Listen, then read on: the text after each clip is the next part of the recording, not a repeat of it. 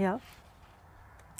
Dann, äh, und führe uns nicht in Versuchung. Da habe ich die Geschichte vom König David genommen, wo er die schöne Bathseba im Nachbarhaus sieht, wie sie sich strählt und wie sie dort am Bassängerrand sitzt und er entflammt und begehrt sie und macht alles, damit er sie überkommt. Nicht so schönes und trotzdem ist schlussendlich auch ihm dann vergeben worden. Er hat wirklich nicht können widerstehen.